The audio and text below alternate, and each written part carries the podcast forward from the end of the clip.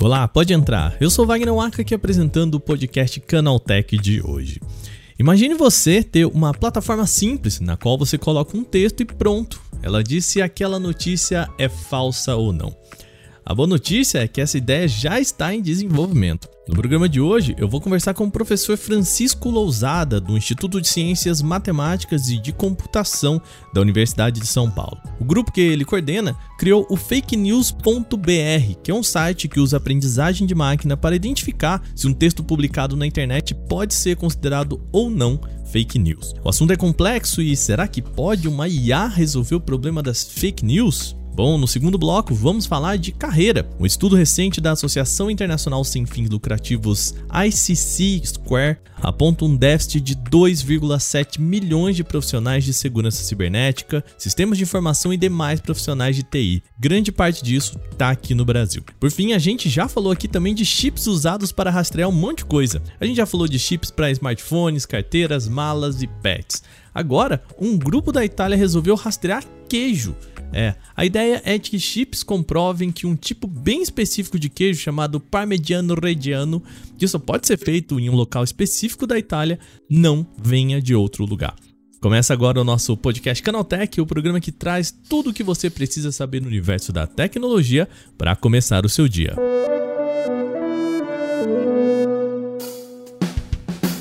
Olá, seja bem-vindo e bem-vinda ao podcast Canaltech, o programa diário que atualiza você das discussões mais relevantes do mundo da tecnologia. De terça a sábado, a gente está aqui a partir das 7 da manhã com os três acontecimentos tecnológicos aprofundados aí no seu ouvido. Lembrando que a gente tem também de segunda-feira o Porta 101, o nosso podcast semanal, então você tem programas de segunda a sábado. Não esquece de seguir a gente aqui no seu agregador para receber sempre episódios novos e aproveita, já deixa uma avaliação por lá. Eu queria aproveitar aproveitar e mandar um abraço para Rodrigo Zen Gonçalves, que é um ouvinte que sempre entra em contato com a gente. E também um abraço para Daniel Pertinetti e Eric Nossetti. Os dois disseram gostar da ideia de um podcast para o domingo. Quem sabe a gente não se anima, né? Se você quiser também, manda um e-mail pra gente, é podcast@canaltech.com.br. Agora sem mais, vamos para o nosso primeiro tema do dia.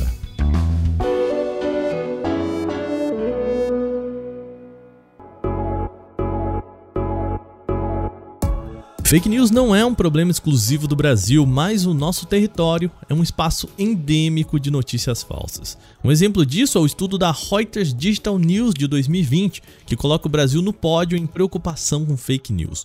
O estudo levantou 40 países sobre a percepção de usuários sobre notícias falsas. 84% dos entrevistados aqui disseram se preocupar com o tema.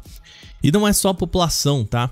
Com a eleição que se avizinha, o TSE tem conversado com a Meta, Telegram e Twitter sobre medidas para conter divulgação de notícias falsas, principalmente aquelas voltadas a desmerecer o processo democrático e a segurança das urnas eletrônicas. Nesse podcast, a gente já enumerou várias dessas medidas do TSE. Agora o Brasil pode contar com mais uma arma para tentar combater a desinformação por aqui, junto, claro, às várias agências de checagem de fatos. Estamos falando do site fakenewsbr.com. É uma plataforma bem simples de usar, criada por pesquisadores do Instituto de Ciências Matemáticas e de Computação da Universidade de São Paulo.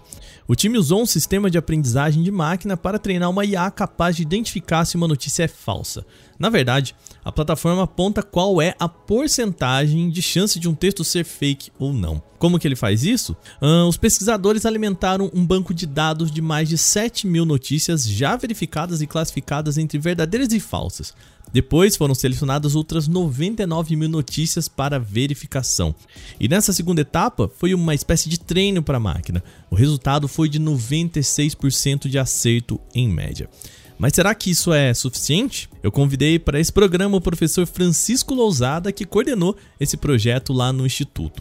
Professor, a primeira coisa que eu queria lhe falar é obrigado por tirar um tempo para conversar com a gente aqui no podcast, tá? Eu que agradeço, Wagner. Então vamos lá. O senhor, né, o seu grupo criou esse o fakenewsbr.com, que é uma plataforma feita para identificar automaticamente fake news, né? Como que esse essa plataforma funciona? Então, veja, é, nós temos na plataforma algoritmos que são implementados para fazer um processo de classificação. Então, eles retornam, né, a partir do momento que, que o usuário coloca uma notícia dentro da plataforma, eles vão retornar a probabilidade de uma notícia ser verdadeira ou falsa. Ou seja, eles aprendem esses padrões a partir da exposição né, dos mesmos a conjuntos de dados de fake news e da exposição a vocabulários de notícias. Né? Então, o que vocês fizeram foi treinar, foi um processo de aprendizagem de máquina, né?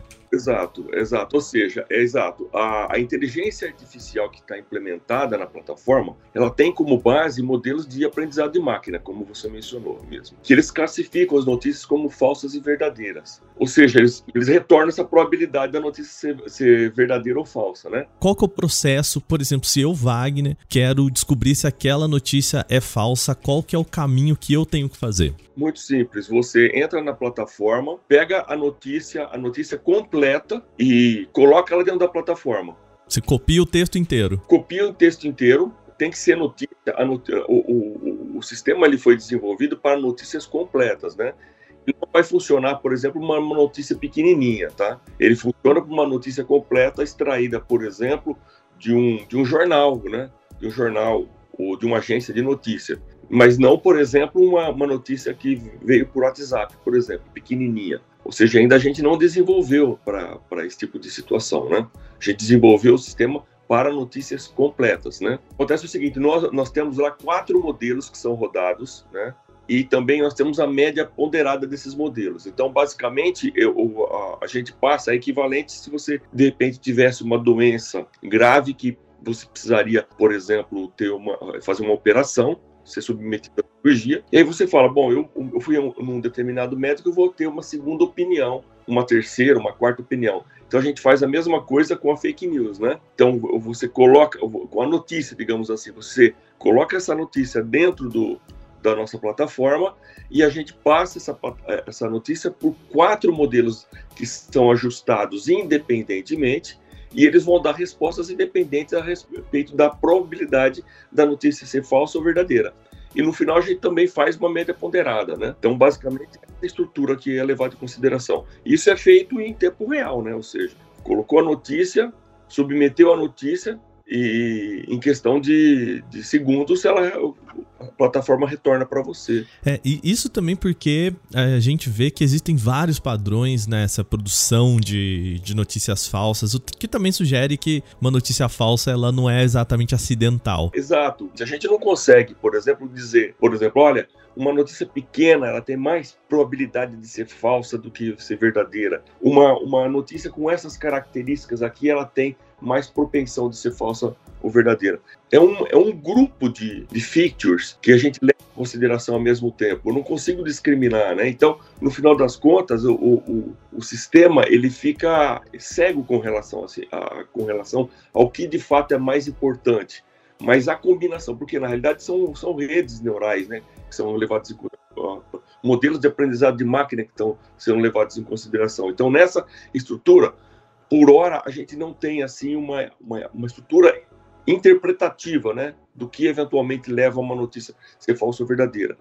Por exemplo, a gente pode pensar assim que de fato uma notícia que ela uma notícia que, que ela, ela tem uma percepção de urgência, né? Ela pode ser de alguma forma direcionada para ser uma fake news, mas pode ser que isso não seja verdade também, entendeu? Então, no final das contas, o que a gente fez para estar tá conseguindo ter essa, essa modelagem. Nós expusemos os nossos modelos a vocabulário de praticamente 100 mil notícias né, dos últimos cinco anos e utilizamos uma, um conjunto de dados, uma base de dados validada por especialistas, com mais de 7 mil notícias num determinado período de tempo. Né? E balizado por isso, nós acabamos treinando os nossos modelos nos vocabulários dessas notícias que são mais atuais e com relação a esses diferen essas diferentes notícias que foram apresentadas nessa base de dados. Né? Que são uma base de dados, digamos assim, curada, né? A acurácia desse, desse projeto é de 96%, né? O que, olha, é, é bastante admirável, assim, né? Sim, é. Se você for pensar na, na, probabilidade de erro. Aí eu faço uma pergunta para você, professor, que é, dentro do processo de verificação das fake news, é, ele é um processo ativo, né? Portanto, eu, Wagner, se eu tiver um interesse em descobrir que aquela notícia é fake news, eu preciso copiar esse texto para dentro da plataforma e portanto, verificar, né? Existe algum projeto de vocês também, alguma, alguma vontade de vocês de, de transformar isso num processo mais passivo, digo, de vocês mesmo ir colocando esses textos ali para divulgar para as pessoas, olha, cuidado, esse texto é falso, assim como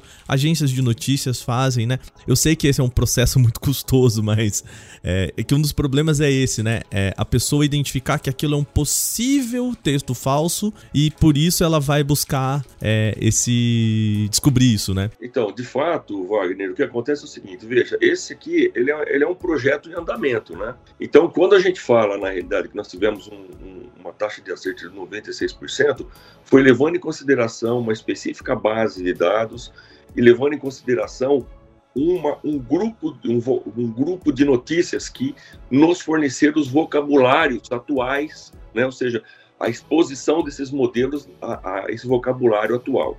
Entretanto, o que acontece? A modelagem, é, ela basicamente, ela, ela não é estanque, né? Não é você fez o modelo e aí ficou para sempre aquele modelo. Não, acontece, o modelo ele nasce, ele cresce, ele fica adulto, ele pode envelhecer. Então, o que nós temos que fazer basicamente é ter um processo de alimentação desse modelo com novos vocabulários, com novas notícias, para que eventualmente a gente consiga manter essa capacidade preditiva. Então, quer, quer dizer, eu não, eu não consigo garantir para você que no futuro nós vamos conseguir manter essa capacidade preditiva. Então, é, essa a acurácia, né, ela está ligada exatamente a quão eficiente nós seremos em estarmos treinando os modelos, né? E para isso nós precisamos do quê? Precisamos de, de equipe, continuar trabalhando nisso, né? Precisamos de notícias, né? Então, por exemplo, talvez uma parceria com essas agências, agências de verificação de notícias, talvez seria extremamente salutar, né? Mesmo porque o que acontece, veja, o que nós fazemos é, com base somente na percepção, na estrutura da notícia, nós indicamos de uma forma objetiva se ela é falsa ou verdadeira. Entretanto, seria extremamente importante também ter, o, ter um relacionamento com as agências de notícias que, de alguma forma, levam uma percepção subjetiva. Né? Então, e, ou seja, a, eu acho que a precisão entre você está falando que de fato uma notícia é falsa ou é verdadeira, vai estar tá basicamente nesse meio entre ah, os nossos modelos que têm uma percepção objetiva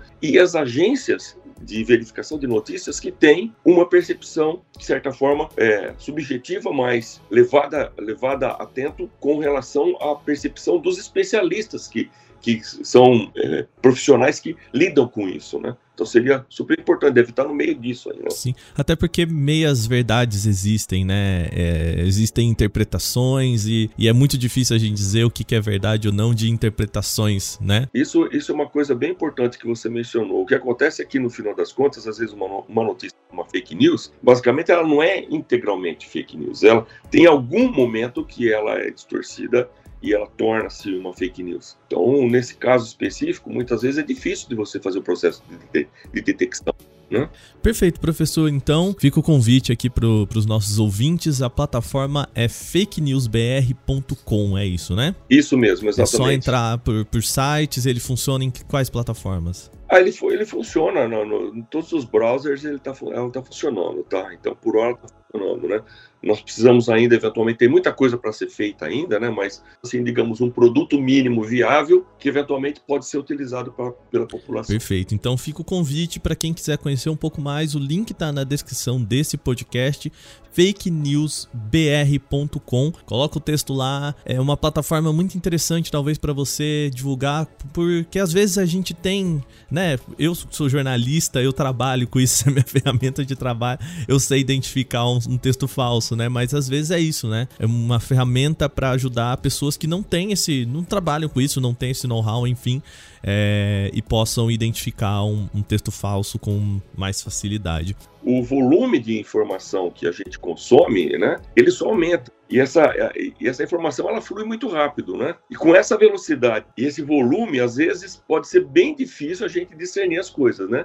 Então nós entendemos que a ferramenta que a gente está apresentando, ela pode servir para a sociedade conseguir avaliar de forma quase instantânea a veracidade das informações que recebe. A gente consegue talvez tentar vencer um pouquinho, né? Ou melhor, mitigar um pouquinho essa avalanche de coisas que vem pra gente né? sem tempo de, de pensar muito, né? É, até por isso que a, a urgência é uma, é uma técnica da fake news, né? De falar, quanto menos você pensar sobre ela, melhor para ela, né?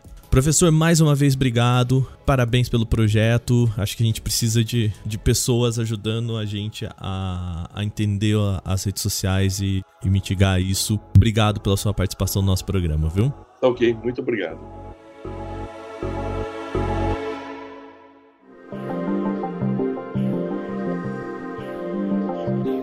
Vamos agora falar de empregos. Um levantamento da ISC Square mostrou que há um déficit de 2,7 milhões de profissionais de segurança cibernética, sistemas de informação e demais profissões ligadas à TI em todo o mundo. O Brasil representa uma parcela importante dessa demanda, tá? Aqui, a falta é de 400 mil funcionários. E você já sabe, né? Quando a procura é maior que a demanda, o salário também tende a subir. No ano passado, um estudo da Associação Brasileira de Empresas de Tecnologia da Informação e Comunicação, a Brascom, mostrou que profissionais do setor estão bem pagos, tá? A remuneração média é de R$ 4.792, mais que o dobro que a média nacional, que é de R$ 1.945. Nas principais capitais, o salário fica entre R$ 6.000 e R$ 9.300. O levantamento da Brascom vai então no caminho parecido com o estudo da ICC Square. A Associação Brasileira aponta que de 2019 a 2024 seriam necessários, em média, contratar 70 mil pessoas por ano para suprir as necessidades desse mercado. Segundo a ISC Square, no ano passado houve crescimento de mais de 4 milhões de trabalhadores em todo o mundo em cargos de TI. Parece bastante, mas ainda falta. O país com o maior crescimento foi a Alemanha, com 165% de aumento em um ano, seguido de Singapura, de 61% a mais, e Estados Unidos com 30%. O nosso país foi um pouco na contramão dessa tendência, tá? Não que a gente tenha diminuído o número de trabalhadores, mas o crescimento foi menor em comparação a 2020. No ano passado, nosso país registrou mais de 518 mil novos profissionais na área de TI e cibersegurança. Só que o número foi menor que 2020, quando o Brasil somou ao quadro mundial um total de 626 mil novos trabalhadores. Essa redução, segundo a pesquisa, pode ter uma relação clara com a Covid-19. Trata-se de um trabalho bastante especializado com demanda por cursos para entrar no mercado de trabalho. Os especialistas acreditam que com a pandemia muita gente pode não ter conseguido seguir os estudos ou mesmo bancar a especialização, o que teria reduzido o número de novos profissionais. Bom, mas vale entrar nesse mercado agora pensando no futuro? A perspectiva do estudo é de que o setor se mantenha ainda aquecido. E um dos motivos disso é o aumento da demanda por trabalhadores no setor de cibersegurança. O modelo remoto da pandemia criou brechas que têm sido bastante explorada por criminosos. A gente já comentou aqui no programa um aumento mundial de casos de cyberataques. O Brasil ocupou a quinta posição entre os países que mais sofreram cyberataques em 2021, quase 30% dessas incidências sendo voltadas ao governo. Ou seja, quem buscar capacitação para tentar defender empresas dessas empreitadas pode se dar muito bem nesse mercado de segurança.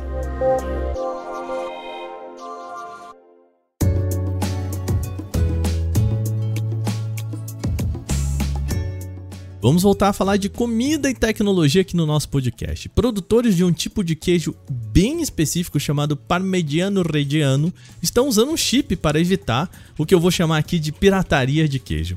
Mas antes de explicar a tecnologia, vamos falar um pouco sobre do que se trata esse queijo. Tem uma história bem bonita por trás dele e que está bem contada lá na série Chief's Table da Netflix. O documentário conta na primeira temporada a história do chefe de cozinha Máximo Bottura, dono do restaurante chamado Osteria Francescana. Em 2012, a região de Modena, na Itália, sofreu com dois terremotos que arrasou com parte das casas e comércio da região, incluindo mais de 360 mil barris de queijos parmegiano reggiano que precisavam de uma cura de pelo menos um ano para ficar prontos. Ou seja, o pessoal perdeu o trabalho de um ano. Veja bem, a região vivia em grande parte do comércio desses queijos que foram perdidos nesse processo. A história de Botura é bonita porque o chefe, com três estrelas Michelin, criou um prato chamado de riso cacio e pepe. É uma espécie de risoto que leva muita pimenta e, claro, queijo. Botura criou a receita para chamar a atenção de turistas e foi um dos pontos centrais na recuperação da região produtora do parmegiano reggiano. A história belíssimamente é contada na série da Netflix, eu recomendo demais que você veja. Eu contei essa história para mostrar como o queijo é um ponto importantíssimo para essa região italiana, motivo pelo qual o parmegiano reggiano só pode receber esse nome se for feito por lá. Aliás, ele leva o nome de parmegiano reggiano por ter nascido da conjunção das regiões de Parma, por isso é um parmesão ou parmegiano, como eles chamam lá na Itália, e da região de Reggio Emília. Um parênteses é que a gente também tem algo semelhante aqui no Brasil, tá? Isso não é só exclusivo lá da região italiana. Por exemplo, o queijo canastra só pode receber esse nome se for fabricado na Serra da Canastra, no sudeste brasileiro. Fora disso, é um queijo chamado de tipo canastra, como a gente aqui às vezes chama de tipo parmesão. Bom, depois dessa grande introdução, vamos falar de tecnologia aqui. Para evitar que essa denominação não seja respeitada, os produtores lá da Itália começaram a adicionar um chip rastreável à casca do parmegiano reggiano. Assim, uma empresa que queria revender ou até um comprador podem verificar a originalidade do produto somente procurando por esse chip. Tá, mas e se algum desavisado comer essa peça? Apesar de estarmos aqui chamando de chip, ele funciona mais como uma etiqueta tecnológica que, aliás, é comestível, tá? A peça é feita de caseína, a principal proteína animal presente no leite de vaca e é menor do que um grão de areia. Esses microtransponders, como são oficialmente chamados, funcionam como uma etiqueta digitalizável para os alimentos, fornecendo informações sobre origem, a composição e rastreabilidade em tempo real. Cada tag inteligente é armazenada em um blockchain à prova de fraudes. Segundo o consórcio Parmigiano Reggiano, cerca de 100 mil etiquetas inteligentes vão ser aplicadas em rodas de queijo parmesão legítimo no segundo semestre desse ano. Terminada essa fase de testes, a ideia é tornar a adição dos chips uma prática permanente em toda a produção de queijos. Com essa tecnologia, os produtores esperam garantir a qualidade dos alimentos e, claro, preservar a economia local protegendo micro e pequenas empresas familiares que trabalham exclusivamente há séculos na produção do queijo reggiano de verdade. Importante manter essa originalidade de uma tradição e cultura que só vive de criar essas delícias pra gente. Agora, terminadas as principais notícias de hoje, vamos para o quadro Aconteceu também.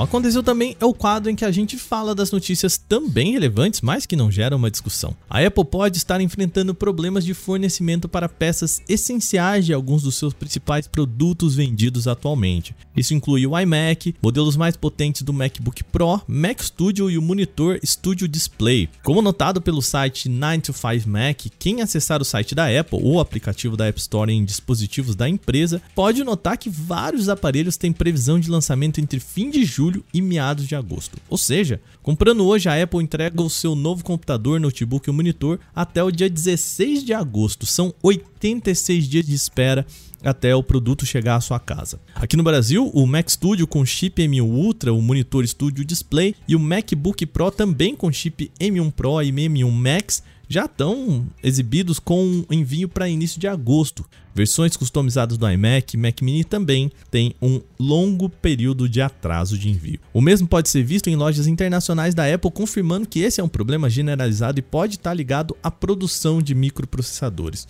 O motivo disso seria a escassez de chip que teria paralisado vários setores do mercado. Embora previsões otimistas teriam imaginado que essa escassez poderia reduzir com a chegada do segundo semestre desse ano, é possível que a normalização da produção leve ainda mais tempo do que o esperado. A TCL sugeriu em uma conferência para jornalistas na Polônia que novos PlayStation 5 Pro, Xbox Series X e Xbox Series S serão lançados entre 2023 e 2024. A apresentação indica que os consoles produzirão gráficos que podem chegar até 8K entre 60 e 120 quadros por segundo. A placa gráfica seria a mais recente da AMD, uma RX 7700 XT. A informação foi publicada pelo site polonês PPE. No entanto, ela é um pouco ambígua, tá? Não se sabe se a empresa confirmou a produção dos consoles ou só se trata de uma previsão. Além disso, o foco do evento foi apresentar novos modelos de televisão e não uma nova geração de consoles, classificada pela TCL como geração 9.5. Até o momento, nem Sony nem Microsoft confirmaram esta previsão de lançamento. A Motorola anunciou na Europa o Moto E32S, uma nova versão do smartphone de entrada recém-lançado no mercado. Como o nome sugere, a novidade é basicamente idêntica ao Moto E32 padrão, tendo como novidades a substituição do chip Unisoc por uma versão da MediaTek e a presença do Android 12 de fábrica. O Moto E32S chega equipado com o processador MediaTek Helio G37, que é a mesma apresentada no Moto G22, e ao contrário do que possa parecer, ele é um chip mais simples do que o Unisoc T606 usado na versão padrão. Outra novidade bem-vinda é o Android 12 de fábrica. Apesar do processamento mais encorpado, o E32 tradicional trazia Android 11 sem qualquer promessa de atualização. O Moto E32S chega a países europeus selecionados nessa semana, com preço sugerido de 149,99 euros, algo que a gente pode traduzir para aproximadamente 720 reais. Isso sem contar impostos, tá? Ele deve ser expandido para a Índia e Japão nas próximas semanas e não há informações sobre lançamento aqui no Brasil. Depois de diversos rumores apontarem como deverão ser algumas especificações do Xiaomi 12S, o aparelho apareceu pela primeira vez em uma possível foto real. O conteúdo mostra o visual do novo celular topo de linha da Xiaomi, além de alguns detalhes, no geral, ele tem um design bastante semelhante com outros dispositivos da linha Xiaomi 12. Rumores prévios já apontaram que a linha vai contar com o novo processador Snapdragon 8 Plus Gen 1 em seus dois representantes, o Xiaomi 12S e o 12S Pro. Ainda não foi divulgada uma data exata para o lançamento da linha, mas é bastante provável que eles sejam exclusivos para a China. Entretanto, o modelo Xiaomi 12T Pro deverá aparecer na sequência com o Snapdragon 8 Plus Gen 1 e foco no mercado global. O Android 13 pode impor um novo e importante requisito para as fabricantes de smartphones. É um sistema de arquivos para reduzir o espaço ocupado e otimizar assim o armazenamento perdido. O sistema é chamado de AeroFS e foi feito pela Huawei. Ele deve se tornar o padrão para aprimorar partições de somente leitura, que precisam acessar os serviços de Google da Play Store. Espera-se que a troca reflita em outros aspectos como download de atualização mais rápido e aproveitamento total dos discos. A maioria dos telefones Android atualmente usa um formato que é o XT4, mas o modelo não suporta compactação como outros mais recentes. Em nível técnico, ainda é cedo para entender como que o AeroFS vai funcionar, mas dá para ter boas esperanças no uso daquelas partições ocultas, somente leitura e sem necessidade de modificação contínua.